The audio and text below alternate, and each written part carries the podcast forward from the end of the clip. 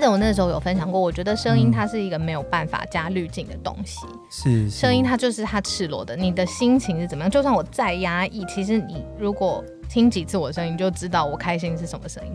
我跟人的距离就变得越近的状态之下，这个东西才有办法感动人。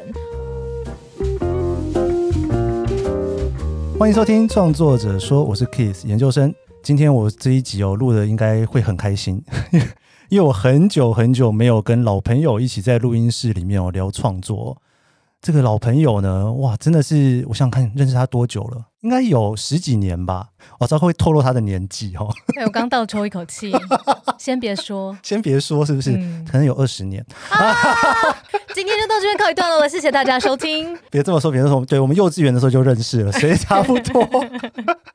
对，他在台大政治系的时候我认识他的哦，结果他毕业之后呢，一路上哈、哦、就在凤凰卫视啊、东森财经啊、雅虎 TV 啊、TVBS，哇，好长哦！其实我已经删掉好几个了，做主播、主持人，后来也在网络节目、哦《下班经济学》做主持人，对，也在飞碟电台。天哪，我居然完全不知道飞碟电台这一个资历，我太久没听电台了。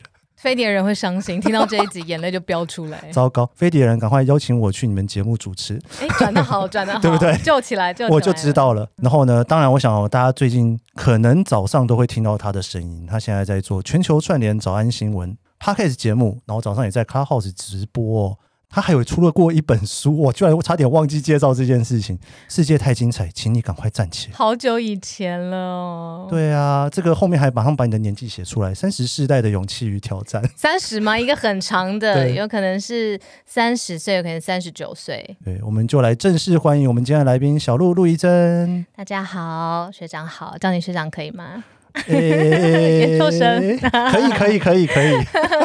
在收听今天创作者说的听众，大家好。哎，我刚这样介绍你的资历，你有觉得很多东西都恍如隔世的感觉吗？根本都想不起来了，那是我吗？那是谁？你刚刚说的人是谁？你完全想不起来吗？我跟你说，我真的是有一个金鱼的脑容积，就是我之前在播新闻的时候，我就是一整天这样子播完，回到家我就根本不记得我今天说了或者是播的新闻是什么。哦，这样很好哎，欸。好处在哪？你跟我说，因为我我之前有听说有一些专门做什么灾难新闻、政治新闻的，嗯、都会什么两三天睡不着觉啦，嗯、然后有什么 PTSD 啊，你这样不会完全不会有。我觉得可能是那个我在工作强度很高的当下是全心投入，嗯、一结束就是一个很软烂的状态。我觉得我有一个工作的公开面跟生活的自己一个人的样子是很不一样的，很不一样哦。嗯，不过因为你如果一开始是比较。做主播为主的，嗯、其实有点像是一个团队里面的一个小螺丝钉嘛，嗯、对不对？最小的那个螺丝钉。别这么说，别这么说，最重要的那一颗螺丝钉。最小的，真的 很小，但是一定要钻。但是 不钻这个椅子会垮，怎么有点痛的感觉哦。OK，我们好像有点 OK，有点歪了，立刻歪起来，立刻歪起来。哦、但是我意思是说，嗯、你可能不用去想整个最大的全局的一部分，你要把你那个。小的那一块做好，对不对？哦，对，真的全局是会更有经验，而且可能在新闻资历上面又更完整丰富的人，那个全局是给他的。哦、我就是做好一颗光溜溜的 螺丝钉，这样就好，很美丽，滑溜溜的，对对对，最美丽的那一颗螺丝钉。但是你后来开始自己在做这些网络媒体，你应该 loading 就大非常多。哦天哪！那一年，我想应该是二零一六一七年那个时候，嗯、我真的是从一颗螺丝钉瞬间哦，可能早上还是一颗光溜溜的小螺丝钉，到了晚上呢，老板说：“哎，你明天做网络节目喽。”然后我就说：“哦，好啊，那这个我这颗小螺丝钉要做些什么呢？”那老板就说：“没有，你要自己长成一棵大树。”就是忽然之间，一夕之间，你知道我，我可以自己一个人拿着手机。那个时候，制作人也是我，摄影也是我，因为是我自拍嘛，内容也是我。那播的人也是我，我自己去拿着手机做过的新闻有，我不知道你记不记得那个时候一六一七年有最美丽的空姐他们罢工案，哦、天哪，那全部都我被这数百位的美丽空姐围绕，然后我就一个人在那边做网络直播，结果你还是比他们更美丽的那一个，不可能，不可能，我那天下了节目之后就到处在跟别人要电话，你知道像一个变态大叔，变态大叔在跟漂亮空姐要电话。然后还有一六一七年那个时候，我记得有一个很不幸的消息，就是郑捷那个时候他在捷运上面然后犯案，然后后来他被判死刑。那那个节目的网络特别报道也是就我一个人，我一个人呢、欸。我那个时候我记得我我们叫了一辆计程车，然后就尾随一辆车，那辆车呢就是要把郑杰这个当时已经是死刑定谳的这个犯人。移送他到行刑场，然后我们就在后面的那个计程车跟着前面的辆车，然后，然后在上面做新闻。对啊，你跟计程车司机两个人的概念，对，就对，没错，计程车司机在开车，而且我也不认识，我就把我整个事业交给他了，对，然后我就在上面讲话。你就跟司机说前面去哪里，我们就去哪里。对，我就就跟着，我就跟着那辆车这样子。对啊，就这样。哇，一夕之间哦。为什么没请那辆计程车司机来坐在这里？我觉得他他应该觉得后面就是一个疯女人吧，不知道在干嘛，一直讲话这样。他可能觉得很疯，不知道前面发生什么事情。哦，他或者他偷偷有听，就是那个时候我在计程车上讲什么，然后听了两秒就觉得，嗯，果真是疯女人，就是干嘛这样？对，一夕之间，所以你等于本来是从一个可能是内容生产者，然后忽然变成制作人的身份，是这样？因为应该说本来只是主播在前面，嗯，根本没有生产，没有生产，就是光溜溜的小螺丝钉，然后你就忽然就变制作人了。忽然之间就是觉得要是一棵大树，否则节目就要垮了。你这样做了多久啊？一六一七年，我记得我那个时候上一下一两场直播。哦，然后每一天一到五就是我上班的时间嘛，是是是，对，所以几百场吧，是不是？你等于是两个并行哎，就是原本的工作跟一个新的工作并行。嗯，网络直播对。到什么时候开始你觉得我只要挑一个做就好了？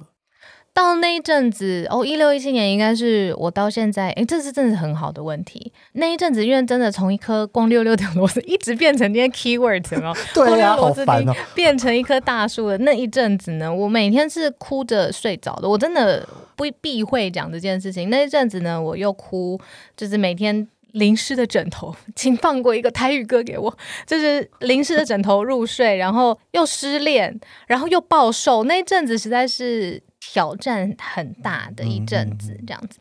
可是呢，也莫名其妙的就在这个怎么听起来有点受虐，有没有？就在这个很痛苦的日子当中，很爱网络的感觉，那个节奏啊，我可以真的是知道网友在想什么，因为看影片的时候他们可以留言嘛。然后也真的是好像又回到可以到现场，比如说有抗议的现场，是那哪里有爆炸案？你看我这。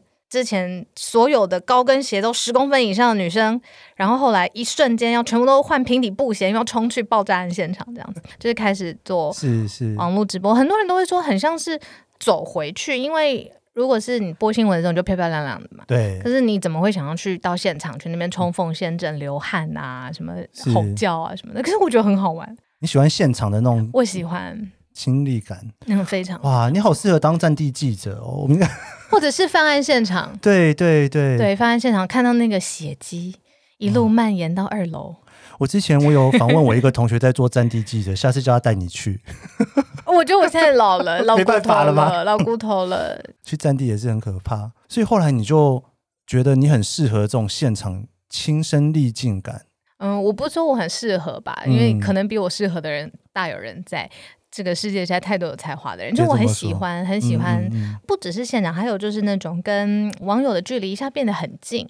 对，因为我在播新闻的时候，我是想象不到我的观众的样貌的嘛。嗯嗯嗯，我不知道谁在看啊。没错没错，我知道摄影大哥在看我，他 是唯一一个我知道他有在看我的，还有导播吧团队。对对。可是，在网络上面做任何的内容，好了，包括现在的 podcast，我比较可以透过一些方法，知道是谁在对这个内容有兴趣，我觉得很亲近。是因为其实你后来也做了很多档网络节目，像那个下班经济学啊，嗯，那个你等于你就可以完全看到底下所有人怎么对于你的节目的反馈，嗯、是这种感觉，对不对？嗯，那你后来，哎，你是从什么时候开始就完全只做网络了？一七年开始，那一年也是我离开电视台，然后开始在不同的媒体平台上面主持节目。哇，嗯，这种工作怎么来呀？就跟以前不太一样了，对不对？就是变成是大家会过来说：“哎，小鹿，小鹿，你要不要来主持什么节目？”这样子。对对，那我也很谢谢那个时候有一个契机，就是。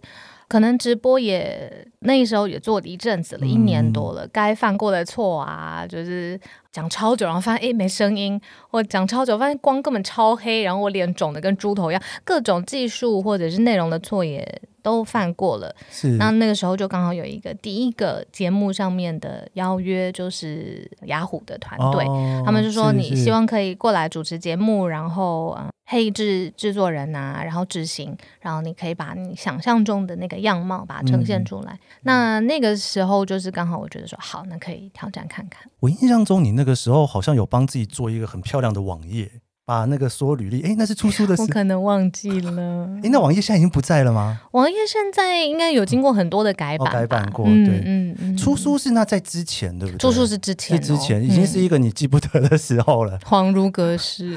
对，然后。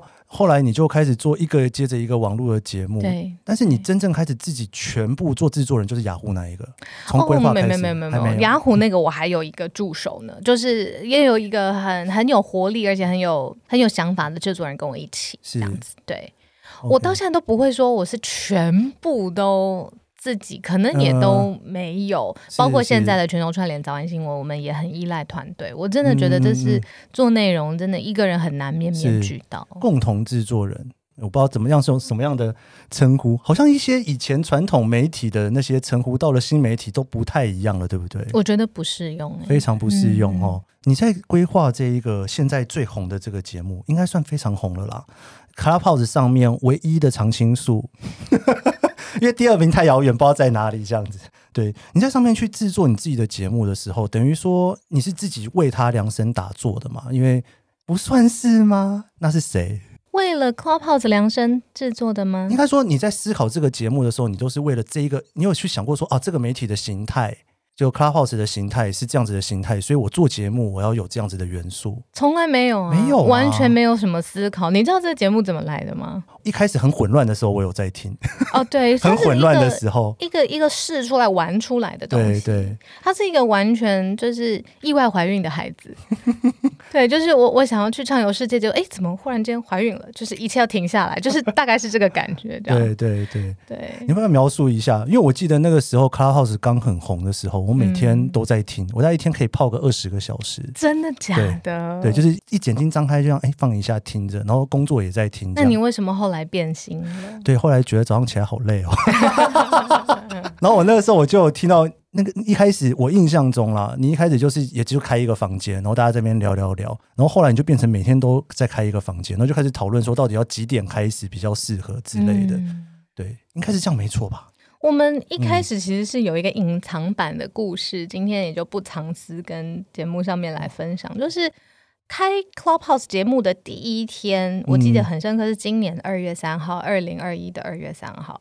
因为二月二号那一天呢，我听了那时候就是马斯克他上来。Clubhouse 上面跟他那些高大上的你知道投资人朋友 在那边讲什么未来的什么火星探测啊，什么虚拟货币啊什么的。我那时候听的时候是。前一天我听的时候，觉得这是什么什么鬼怪东西啊？怎么讲这么长？然后还有杂讯。然后因为那时候我一直是一个很嗯，在网络上面想说，影像创作才是王道啊！嗯、大家那么喜欢看 YouTube 嘛，或者好笑的短影片，怎么会有一个媒体的平台？我记得那时候马斯克上来一讲就讲了三个小时，然后很像一个很老的收音机，你知道，一直有那个杂讯乱七八糟的东西，哦、然后下面就一直有人要跟他讲话。那个房间大概八千个人吧，在听。是是，我那个时候还写了超级丢脸，那不不怕你笑，我当下的那个体验啊，user experience 是很差的，我还写了一一个粉丝页的贴文，是是，我说我要给 Clubhouse 二点五颗星，不能再多了。点满分几颗星？满分可能是五颗吧，假设这样子，五星吹捧嘛。对对 OK，, okay. 我就说我给他二点五颗星，不能再多了。这是一个什么旧旧的东西？没有策展的概念，没有什么主轴，谁有？我说谁有这三个小时？就是每天在那边听这些有的没的。然后我就说不行，大家回去好好工作吧。我那天就是这样子，嗯、这么天真的这样睡着了，这样。OK。隔天早上醒来呢，我就想说，好，我再给我自己跟这个平台这个 App 多一个缘分好了。我就想说，我们随便最后一个房间开一下玩一下，理解它这个功能也好，这样子。我就想说，好，那我如果开房间，那我要讲什么东西？什么对我来说不用化妆、不用思考，就是那个喝口水就可以上，到底是什么东西？那我就想说，什么都不会，但是我至少知道，因为新闻已经是我生活的一部分了嘛，我至少知道说今天的几个头条焦点是什么。嗯嗯嗯，所以我想到这个念头，到我打开这个第一个早安新闻的房间，但中间隔五分钟吧。哦，我是不是思考想说说啊，这个时间点啊，这个平台特性啊，什么什么，我没有，我就打开这个房间，然后那时候还什么随便写了一个标题，什么上班之前什么陪伴你什么，完全怎么没有记录下来？超级 off。那这个宇宙之间是不是有一些冥冥中的缘分呢？我觉得可能是有的。嗯、我开房间的下一秒钟，就是我现在的这个搭档浩尔，啊、他就刚好加入了这个房间当中。那所有人的人类行为习惯就是，你看到朋友就是会跟他讲话，是，对吧？那因为我们之前也已经是朋友了，然后也合作过，嗯、所以我就在 Clubhouse 上面就是拉他上来，然后让他跟我一起讲话，这样子。哎，我们一起讲一讲，但忽然之间人就越来越多，越来越多。然后就刚好一个小时就过去了，就是只是聊新闻，而且聊一些超级狗屁倒灶的东西，根本是不认真啦。是是。但是那一天我们忽然间发现说，哎，怎么这么多人在上班的时候听这个东西？然后关掉这个房间之后，我们很有默契，同一时间就传给对方一个讯息，而且那个讯息是一模一样的，就是明天还继续吗？嗯嗯嗯嗯。那可能是我们就有一个默契，觉得说好，可以明天来试试看。全球串联早安新闻是这样子诞生的。天哪，好浪漫哦！有浪漫的，好浪漫哦，好浪漫。一方，你觉得浪不浪漫？这个人觉得浪漫吗？你觉得浪漫吗？我觉得是默契吧。我觉得超浪漫的。你把他老婆就是放在哪儿 啊？不是那种浪漫，不是不是，是一种工作上的浪漫默契。对对，因为你知道他要找老婆，那个可能是另外一方面的事情，但在工作上工作上面要找到一个搭档，那个真的也是需要点缘分的耶。哦，我我真的是很感谢这件事情，嗯、因为工作的关系，我有跟别人搭档的机会是蛮多的，不论是在活动上啊、主持节目上嘛，各种，但。就是说节奏上可不可以理解对方、嗯、他说的东西，你可不可以回应？是你是不是就觉得这个人很好聊天？这个东西是很难强求。而且你们两个人说话的节奏就是算，因为你是算是讲的比较快的，然后他算是比较慢的，然后那个节奏你们又可以互补抓得很好那种感觉，一个攻击一个防守嘛。我跟你说，这也是幕后。我们节目开播，你猜多久之后我们才正式见到面？一个月。我们半年之后才见到面，嗯，半年，二月左右开始开播嘛，然后前期在摸索，对。后来之后疫情就爆发啦，疫情爆发之后又反复又严重，啊、然后我们就觉得一直不能见面，不用见面，然后我们到前几个礼拜吧，一个电影的试片，我们才真的是，你们到底有多不想出门？是就觉得这个已经是新时代了，不用了，没关系。你不会觉得浩尔其实是都市传说吗？他有可能是一个声音做出来的 AI。对啊，他可能是一个都市传说，然后他也觉得你是一个都市传说。我们不 care，就节目继续 run 下去。然后底下的听众也是都市传说，所有人都是都市传说，因为都没有见过。哎，经过你这么一想，对，反正我们就是也不知道为什么就很大胆的，我觉得我们两个怎么搞的。对啊，这个已经不只是浪漫而已，这还有点科幻的 成分在里面。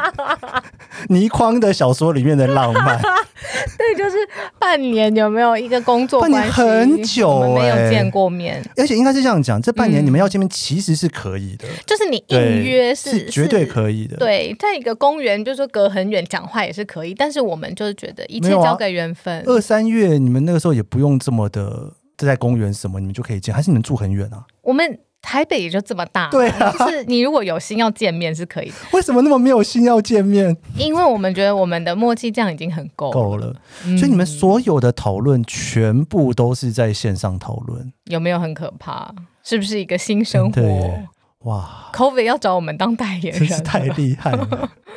今天我们找小鹿陆怡珍哦来跟我们聊他的创作故事哦。我们稍微休息一下，待会呢，我要来听听看他到底一天花多少时间在准备这个全球串联早安新闻，还有到底他们是怎么操作这件事的。我们休息一下。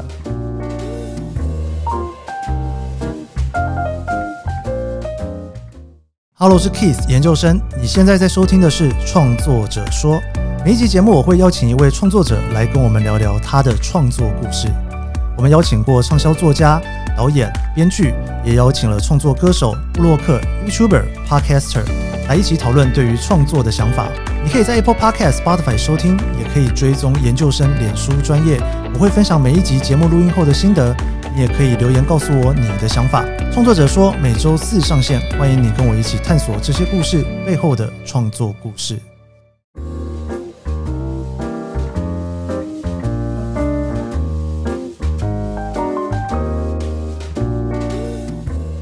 小鹿，你刚刚聊到说你每天早上八点的这一个节目，你这样一整天，嗯，不对，因为你不可能八点才起床，马上就开始一个这个节目嘛，对不对？嗯你早上几点起床？我跟你说这个问题啊，很多人问过我们。不要告诉我七点五十五。我们绝对不可能就是泄露这个幕后的讲一下工作时间，不可能。我现在讲了，浩尔会杀了我。他会杀了你吗？浩尔如果讲了，我也会冲去杀他。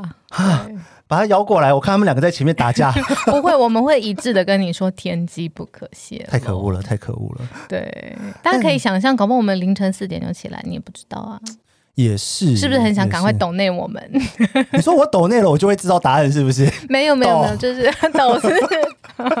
我代替所有的全球串联早安新闻的朋友，在这边抖内，叫他把它说出来。没有没有没有，不能说不能说，这么秘密。那你们通常你们是怎么作业的？像比方说，你们一整天，你们要去过滤前一天的新闻嘛，嗯、对不对？然后。还有你们要去思考每一个新闻的点，然后像你们现在还要请大家轮流上来讲一分钟，嗯，而且坦白话，我跟你讲，我觉得那一分钟非常哈扣，我都想说、嗯嗯、那些人不是路人吗？怎么有办法从一开始进来就一分钟讲下来，这样啪啪啪就讲出来，我都觉得好厉害哦。我跟浩儿也有这种完全这种感觉，就是这些人他们。不是路人呐、啊，不是路人。完蛋，我刚得罪了多少人？他们是律师，他们是经济学者，然后他们是，嗯，但他们都是台湾，可能出生长大很爱台湾这一片土地的人。嗯、是，因为我刚路人的意思是说，他们不是那种新闻记者训练出来的人，但是就像啪啪啪啪，一分钟就这样子讲出来。因为所以这个节目其实非常紧凑，哎，蛮想知道说你怎么去以一个。你说你不是创作人，我在想你要算是什么人？Moderator，然后去规划这个节目人的角色，去思考这所有的流程啊，嗯嗯，对，跟规划。对于新闻节目来说，我的确不是一个创作的人，我觉得我比较像是一个界面哦，嗯，资讯或者是故事，它透过我，我要尽可能的把我自己的创作的成分压低，因为有的时候看到一则新闻，我会觉得啊，怎么会这样夸张？那我也不能。把这个想法就是传送出去嘛。是。那我觉得我比较像是一个界面，让这些故事或者是资讯可以透过这个界面到达大家的耳朵里头。是。是。那只是可能有一点点编排上面，比如说什么要放成重点，什么给他多一点的篇幅。那我觉得这个比较像是策展，比较不太像是一个创作。是是是。所以这个规划的话，等于说你是每天都要去进行第二天的规划，以及整个节目的。没有没有，吗？每天都要进行第二天规划，没有、欸、因为这个世界是瞬息万变。我问你，美军什么时候打阿富汗？我怎么会知道？我就不能规划说他明天要打阿富汗，对不对？要攻击塔利班，呃，或者是……那你们总要有个截止期间吧？还是你们节目前一分钟就是你们的截止期间？大概前三十秒。我没有在开玩笑，前三十秒，我没有在开玩笑。所以等于你们到了前三十秒要开始讲话之前，你们两个都不是很确定对方要讲出什么话来。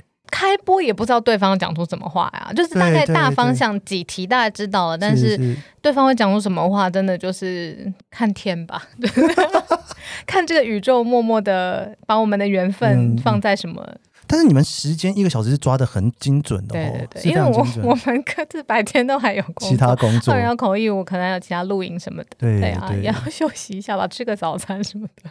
那来分享新闻那些人，你们是前一天就约好的吗？也是当天。当天不是前一分钟吧？前一分钟，对啊，看谁谁愿意嘛，对不对？对对，谁有缘分就上来。所以他准备好的那那个一分钟，嗯，你们有在帮他计时吗？有有有，我们有一个现在有一个进化出一个魔法音效，就是他到一分钟的时候，我们会发出一个魔法音效，友善的提醒他。哇，怪不得，因为我最近有在听的时候，我都觉得每个人讲话都很紧，也不是很紧张，很紧凑。紧凑，嗯，那个句子感觉已经你知道，在家里面不知道从爸爸妈妈、弟弟姐姐都帮忙改了五十次了，然后这个啊不能再多，再多五十个字可能就超过三秒了。因为我们想要让更多的人可以上来分享，嗯嗯、就是我记得我们哦连线过好多精彩有趣的人，嗯、缅甸啦、新疆啦，哦、你说来自巴黎，然后德国。嗯，很多人在美国各个不同的地方生活都进来，嗯、我们希望听到多一点人的声音。是是是。可是你知道，我们主持人也很坏，嗯、因为我们虽然定了这个一分钟的这个魔法音效，可是有一天我记得应该就是前几天吧，有一位朋友上来分享，就是赵薇，她现在不是不见了吗？对。那她到底在哪里？他知道是不是？他大概可以从微博上面蛛丝马迹拼凑出一些东西来。我们就两个人主持人就听到入迷，根本就忘记要按那个魔法音效那个东西。大家都整个是就专心的听这个一个艺人怎么忽然间不见呢？发生什么事呢？怎么来的这样子？他是讲太精彩了，我们也就被带走，就忘记这个规则。也是很随性，但你们会不会碰到有人上来讲一些不太入流的话？你们不会担心这种事情？我们好像从来没有碰过，从来没有碰过，对不对？没有，我们有遭遇到就是不太开心的事情，会有人觉得说我们好像会有一些政治立场哦，但是他们没有直接在节目上面就上来跟我们对干，是没有，他们自己开了其他的小房间，说这个全球串联早安新闻啊，点点点这样子。因为我觉得这个节目非常非常的有趣，应该说。它毕竟还是一个在谈新闻的节目，嗯，但是它不像是以前我们在思考新闻节目的那个长相。哎，对不对？嗯、因为我们以前思考新闻节目的长相，就是要有一个主播，他已经拿好别人给他的稿，嗯，一则一则把它报出来，互动呢零，对不对？不会有互动嘛，对不对？那如果说你今天去想象说你在 YouTube 上面去直播的话，那也很奇怪，因为你在 YouTube 上面直播的时候，就是你知道底下的人在这边，你知道留一堆爆什么的言，嗯，然后你想要挑出来都有点困难，因为里面很多那种很多很多很多就是来乱的言论啊，或者是什么的，所以。我其实，在几个月之前，我有邀请小洛来台大新闻所来谈这个整个节目跟新闻的一些不同的想法哦。因为等于说，虽然小洛刚刚很客气说这不是一个创作，但我的看法是说，这个节目的形态本身有一点点像是在创作。我懂你的意思。你创作出一个新的节目形态来，然后这一个节目形态里面还是新闻，还是 journalism，还是在谈论这个世界上很重要的事情。嗯，对。但是我感觉好像你赋予了它一个灵魂。我不知道那是你的经验呢，还是说这个平台特性呢，还是真的就是巧合？我觉得有一半一半，有我自己一直很想解决的一个问题，嗯、然后而且这个问题这几年我觉得越来越严重，然后另外的确就是有这个平台特性，可以让这个问题很快的被解决。嗯，所以这个问题我觉得就是假新闻。哦，或者是不实的资讯被包装成一个新闻的样子，然后大家就相信了。例如疫苗打东西，你会粘磁铁在身上。我第一次看到这个新闻的时候啊，你知道那个是一个影片，六十秒的影片，它是对万磁王的影片，它是有一个男女主播在一个电视台的场景，然后有跑马灯，然后有受访者，然后有标题，各式各样全部都做出来，然后下面就说，你如果不想要就是变万磁王的话呢，那你赶快点这个链接，你去喝一个水，这个水喝完之后呢，你就免疫了，你就不用打疫苗了。可是你如果没有看到下面或点进去看到一个超级怪奇的网站，你看到上面那个影片，就觉得这是被做成了一个影片了，被变成新闻了。我现在去打疫苗，我就要变成到哪就粘在一个磁铁 上面，好厉害。那我那个这一系列的这个新闻，不论是你看我跟健康有关的，或者是好之前选举好了，选举也会发生，嗯嗯嗯，不论是在台湾或者美国任何地方，你看英国。都会有怪怪的，你也不知道是真是假的东西。嗯嗯，那这个我就觉得不好意思，这个话可能有点重。我就觉得好像在一个传统定义的新闻节目里面是很难去解决这个问题的。嗯，因为现在人就是已经不信任这个东西了。那怎么有这个信任感呢？我的想法就是，好，主角不是这个做新闻节目的人，主角是真的是。高手在民间，是民间真实的声音。是是，那你看我们节目，我们节目其实时间配置上面，其实把我们的重心是讲的很明白的，就是我们前面浩尔跟我是三十分钟嘛。对。但是另外，而且有的时候会超过三十分钟，就是来自于大家的分享。嗯。我们有的时候会觉得，嗯、呃，这个新疆到底有没有在就是采集棉花？是。我怎么会知道嘞？说真的，网络上面的那些媒体。他也要去问到当事人嘛？那好，嗯、那我们直接来听当事人说。那结果真的就有当事人上来举手了，是，是比较像是这种感觉。对，了解了解。那你会不会感觉到这样子的节目，就是说，假设上来的那一个人，你要怎么去 verify 他？怎么去确认说他是不是在讲一个真实的事情呢？好问题，我没有办法 verify，、嗯、因为我不知道那个当时真实的经验，但是在听的人知道啊，嗯、在听的人会知道说，哎，不对哦，我明明也是来自新疆，你讲的这个不对，或者是我明明就是也是蓝营或绿营的人，你怎么可以这样子抹黑我？是是，那我们就会很鼓励大家。呃，如果你有不同意见的话呢，我们现在那么多个平台嘛，我们也在 Facebook 上面成立一个社团。社团。然后，如果你是私讯告诉我们，告不论是告诉我，或是告诉浩尔，我们都会再集合大家的意见。哇，很像是一个老鼠会的形式的新闻节目，没有啦，开玩笑。应该说一个像是一个群众智慧，嗯嗯对，像是一个。呃，如果说这个节目有一个真的，你知道背后 mastermind，我觉得那就是大家吧，大家。OK OK，对啊，嗯、这后面应该还是有一个深层政府在的。糟糕，就看到的是谁，大家一起一直上来喽。真的，我我其实有一点点难想象，就是一个平台，然后。如果你没有过去的这些新闻的经验，然后没有对于新闻节目有一些不同的想法，就算这个平台跑出来了，也不会跑出这个火花。哎，谢谢谢谢，对不对？研究生这么说，对啊，真的是这么觉得。刚刚听起来很感动，我真的有点感动到。我觉得说很多人都会觉得说传统的不好，我想要去当那一个去改变世界的人，但是也不见得真的可以碰到那个机会。但是当有一个很特别的东西出来的时候，你又有刚刚的这些理想的时候，哇，这个刚好结合在一起，这节目就这样子半年下去了。哇，现在已经九月初了嘛，对不对？对对，我们录音的时候，对啊，七个月了。七个月了，好像在分享哦，我怀孕七个月了，要生宝宝，感觉可以做好。哎，你们现在这个节目本身是可以自负盈亏的吗？嗯、呃，我们有厂商的合作呀，有的时候会，比如说开头就是跟所有 podcast 节目一样嘛，是是是就是开头先来说说这个什么产品啊，这样。是是，所以等你们是多久开始可以有这样子的商业模式一起进来？小额付款的话，让大家小额的，比如说三十块、五十块，可以捐我们喝一杯咖啡。嗯、这个几个月吧，几个月以后开始。Okay, 你也喝了不少咖啡了，才可以让我在凌晨四点的时候，是不是呢？我下次一定要凌晨四点丢你看看。然后广告就在后来就开始慢慢就进来了。嗯、对呀、啊，你有打算想过这个节目未来？会是什么样？会转变形态吗？哦，每天都在想啊，哦、每天都在想。对啊，我们今天节目团队也要一起，刚好在录音的今天的晚餐，我们节目团队刚好一起聚餐，是真实的聚餐，真实的聚餐，真实的聚餐，不是全部开视讯，然后每个人吃自己的便当，真实的聚餐了。我们要聚餐一起，也是在讨论一下节目，可能不知道还会变化成什么样。嗯、你们团队有多少人啊？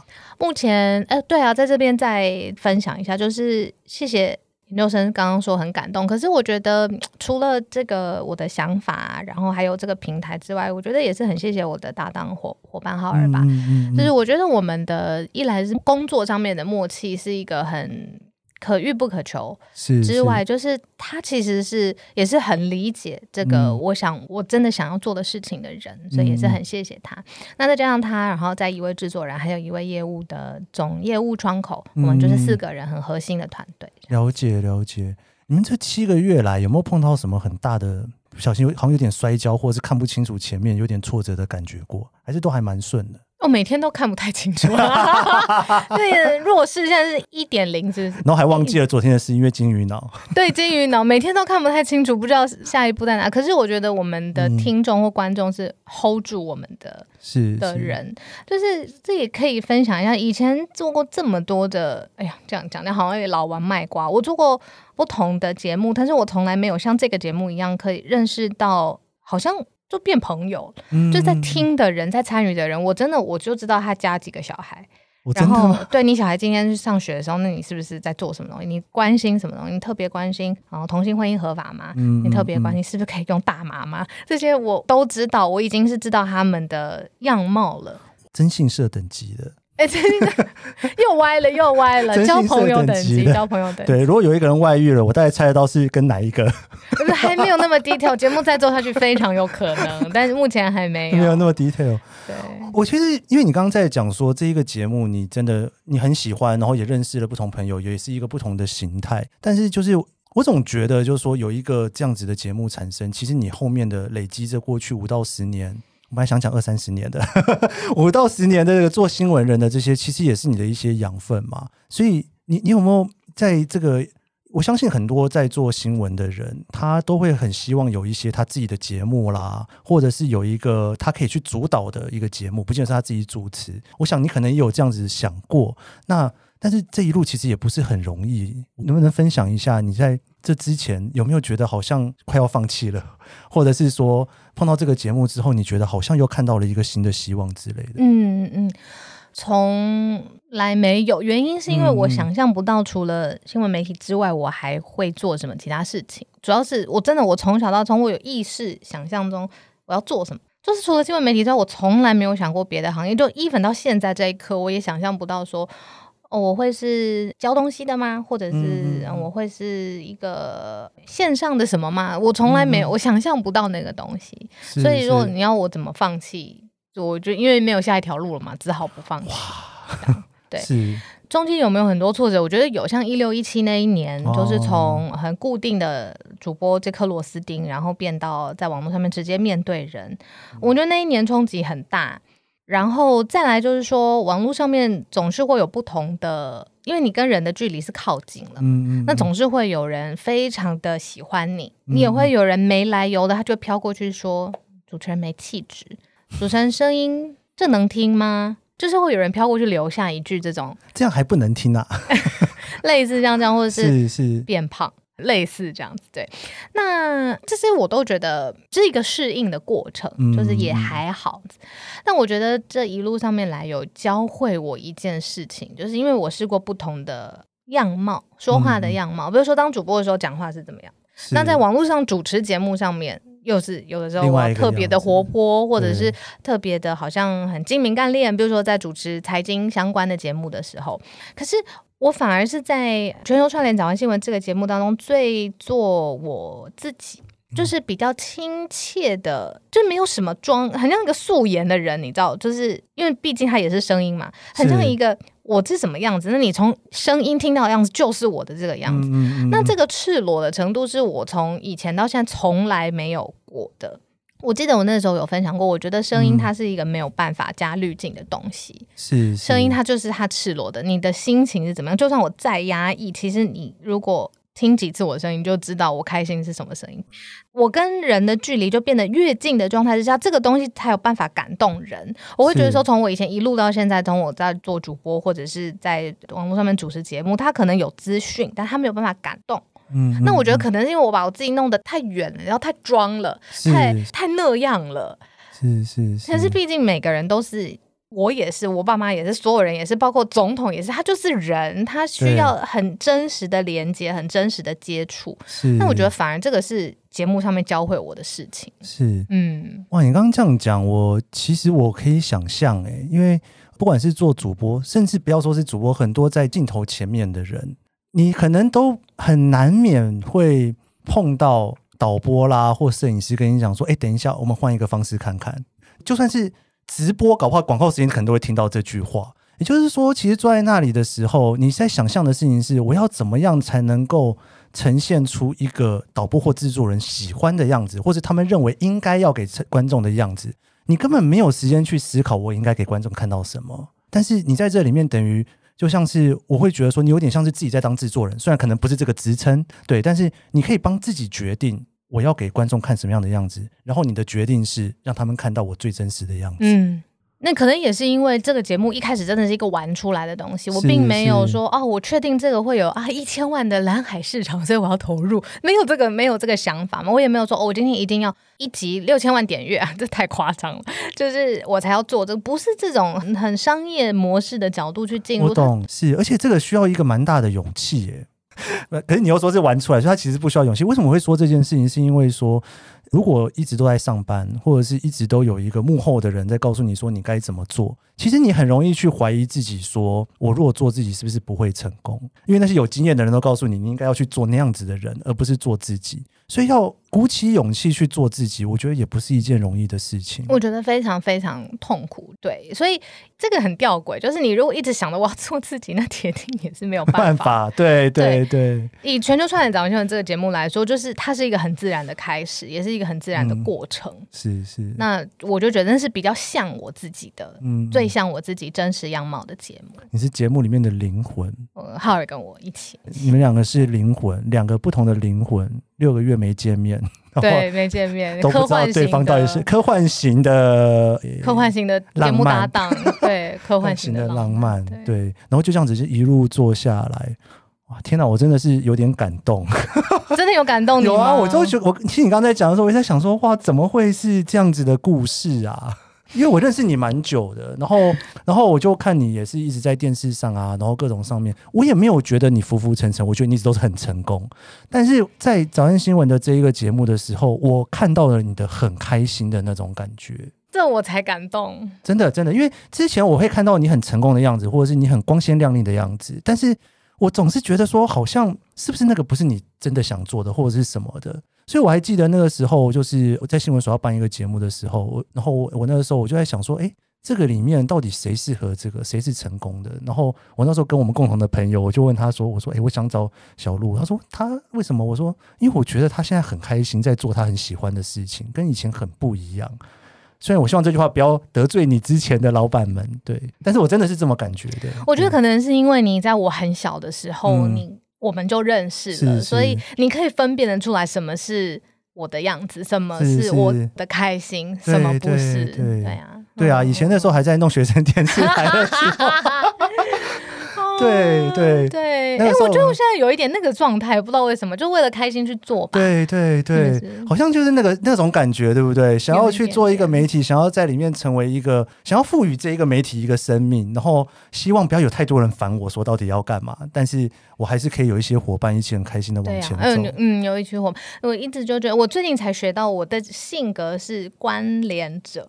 意思是人跟人的关系好，这个带给我的开心是超过事情给我的好。了解，了解，就是是关系让我开心，这个、不是东西。这个是什么十三月球力吗？这是一个什么夸张的划分法？就是一个扇形，然后里面是一个连接者这样子。对，哇。我真的是没有想到，我们今天这一个小时会聊这么多。已经一个小时吗？好夸张！我感觉才过了十分钟哎、欸。哦，真的吗？其实才过五分钟。那我们再聊一个小时好了。下集开始，谢谢大家。对啊，我觉得节目最后我还是蛮想请小鹿可以用一两句话跟我们的观众分享一下你自己的节目，你希望大家从这里面去学到什么，感受到什么？啊，学到什么？我我太不好意思了，没办法学到什么，感觉到什么？倒是我有一个，嗯、我觉得疫情真的很辛苦哎、欸，对于所有的各行各业的人来说，嗯、那疫情的它的另外一面就是。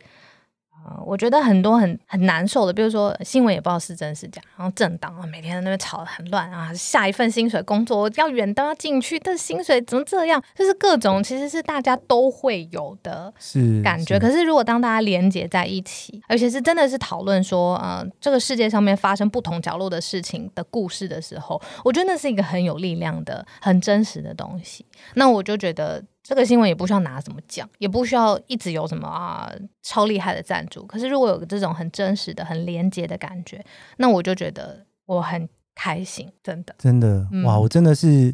我不能说我为你开心，因为你已经很开心了。只是说我看到你那么开心，我觉得真的是蛮开心的一件事情。真的，真的，我我觉得很多时候我自己，其实我这样访谈创作者也访谈了十几集了。那其实每一个创作者都会很开心的去跟我分享他最开心的一面，然后我也会感受到每个人在创作的过程当中一路走来，有一些不是很开心，但是又不能说出来，所以只能讲成功故事的一面。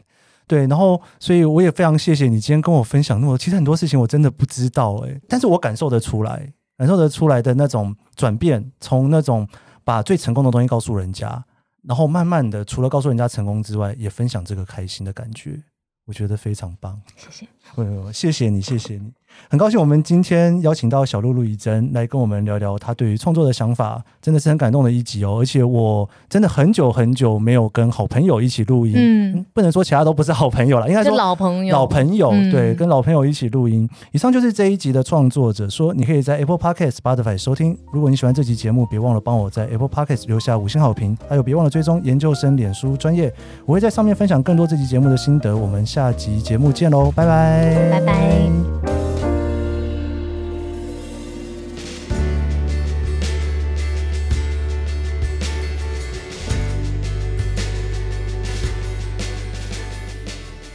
我认识小鹿这十几年，第一次跟他在节目上聊天，在前几年看到他做主播跟一些主持节目的时候，在脸书上非常风光的样子，感觉非常的成功。不过一直没有跟他搭上话，问他说到底他做这些节目快不快乐？但我想成功的喜悦跟节目的快乐应该都是伴随来的。如果做节目的时候没有那种欢欣喜悦的感觉，那当然成功的那种喜悦应该也会少了许多吧。不过，自从今年二月，我看到他在 Clubhouse 上面主持全球串联早安新闻之后，忽然有一种哇哦，他很开心的在做这一个节目呢。这种欢欣喜悦的感觉，让我感受到的是，他找到了一个很棒的形式，符合他自己的形式，去做出一个他想要的新闻。我想很多创作者在创作的过程当中，一直都在自己喜欢，观众也喜欢。而且又有盈利模式的情况之下长大，有些人会说撑了那么久，终于撑到了一个属于自己的东西。但当然也有很多人没有那种撑的感觉，总觉得好像少了一点点什么，再加上什么就可以做得更好，但是又不知道那一点点的什么究竟是什么。小鹿说，声音是非常赤裸的，他在全球串联早安新闻里面所表达出来的样子，就像是素颜的样子，很大拉拉的摊在观众面前。他没有办法去改变什么，或许这就是小鹿他所找到的自己喜欢的模式，观众也喜欢，而且可以持续下去的方法吧。恭喜他，也祝福他，希望未来还能看到他有更多更好的作品。谢谢你收听这一集的创作者说，我是 Kiss 研究生，我们下集节目见。